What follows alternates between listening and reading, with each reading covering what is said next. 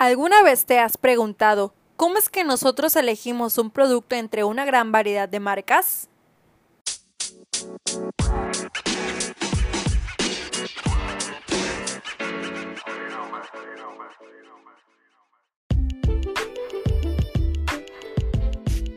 Hola amigos, ¿cómo están? Bienvenidos a mi primer podcast. Mi nombre es Lucero Fuentes y el día de hoy vamos a conocer un tema muy interesante el comportamiento del consumidor.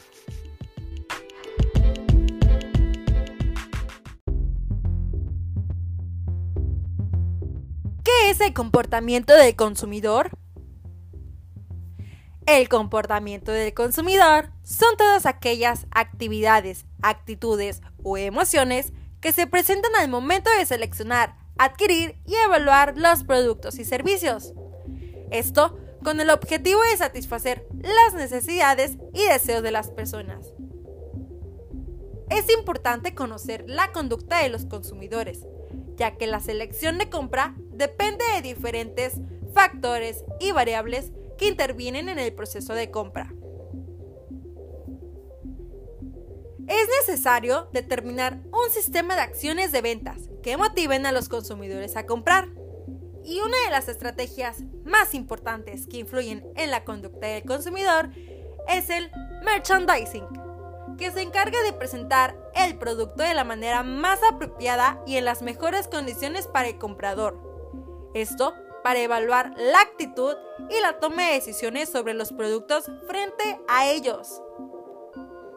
En una forma más resumida y fácil de explicar, es la manera en la que se encuentran distribuidos los diferentes productos por la tienda o el supermercado.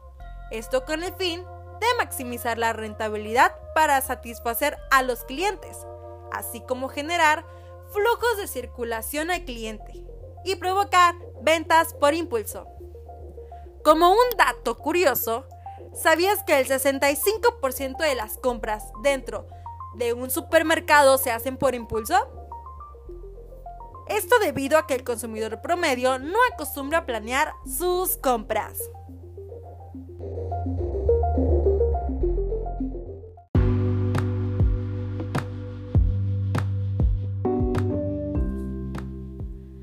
Elementos básicos como la infraestructura, decoración, fachada e iluminación de la tienda son factores que influyen a la hora de analizar la compra, ya que juntos crean una atmósfera agradable para generar impulsos de compra dentro de esta.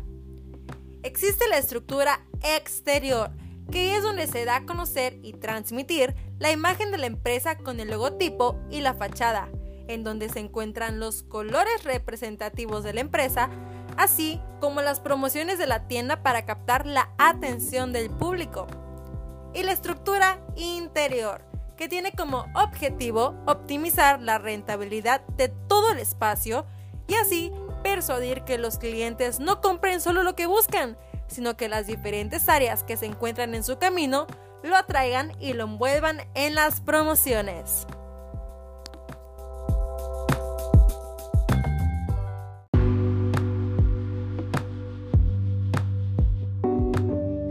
El acomodo de los productos se realiza estratégicamente para que los productos más populares se vendan más, así como los productos esenciales, para que todo el área de ventas se vuelva más rentable y vendedora. El planograma es una estrategia para facilitar al cliente la búsqueda y adquisición de los artículos.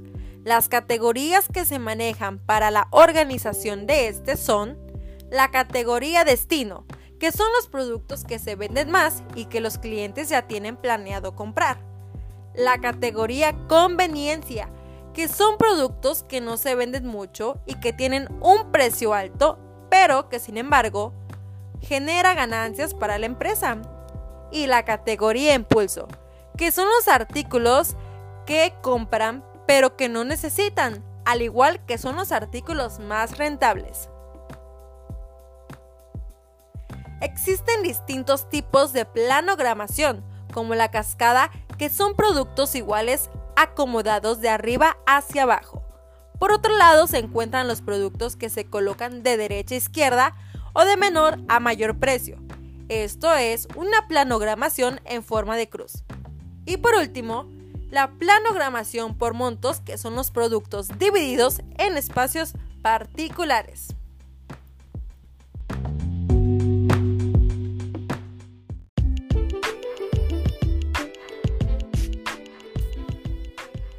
Para determinar la demanda del producto existen cuatro niveles. El nivel superior a la altura de la cabeza es el nivel más alto e inaccesible para el consumidor. El nivel medio superior a la altura de los ojos, que son los productos con mayor demanda por ser visibles a los clientes. Nivel medio inferior a la altura de las manos, que son productos vendidos pero con menor demanda al medio superior. Y por último, el nivel inferior a la altura de los pies, que son productos que casi no se venden y es muy reducida.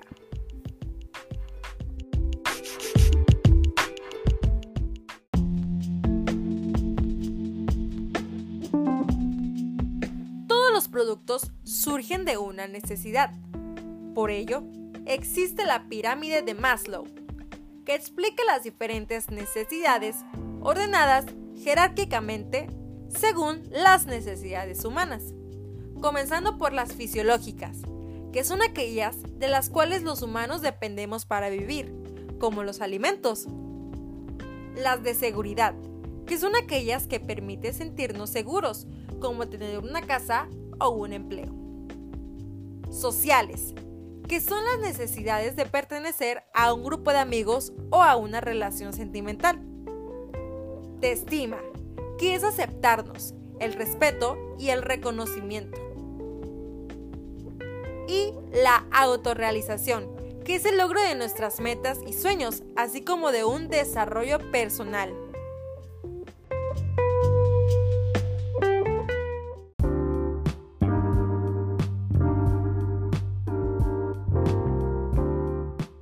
A partir de las necesidades, se conocen los factores al momento de selección de algún producto o algún servicio, como los factores culturales, que son los conocimientos que se han ido adquiriendo a lo largo de nuestra vida y que ya se conoce lo que nos gusta y lo que no.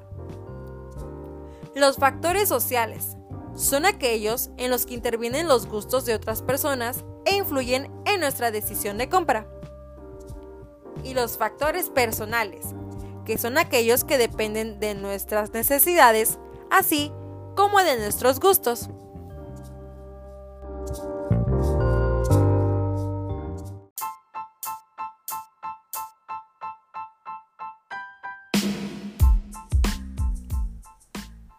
Como sabemos, hoy en día es fácil conocer una marca, y esto se debe a la gran cantidad de medios publicitarios en los que podemos observarla, como en las redes sociales, espectaculares, comerciales y carteles. Y esto es conocido como la identidad de una marca. Esto se deriva de lo que las personas piensan acerca de ella, del producto y del servicio. Dentro de ella se encuentra la identidad visual, que es el logotipo, los colores, el diseño y la tipografía del empaque o la forma en la que se encuentra el producto. Y esto va de la mano con la experiencia que queremos lograr con nuestros consumidores. El branding es una estrategia que refleja confianza, pasión, pertenencia y seguridad para ser parte de la mente de los consumidores.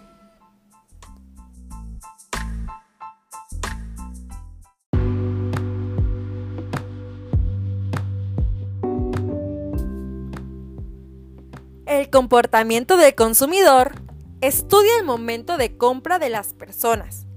Es por ello que no solo adquieren por lo que los demás consumen, sino que la decisión de compra también se ve reflejada según las razones con las que adquieren, cómo lo compran, con qué frecuencia y dónde lo compran. Esto para satisfacer sus necesidades. Actualmente, la creación de estrategias de marketing busca adaptarse a la realidad de los consumidores. Y esto es para que los clientes se vuelvan fieles a la marca.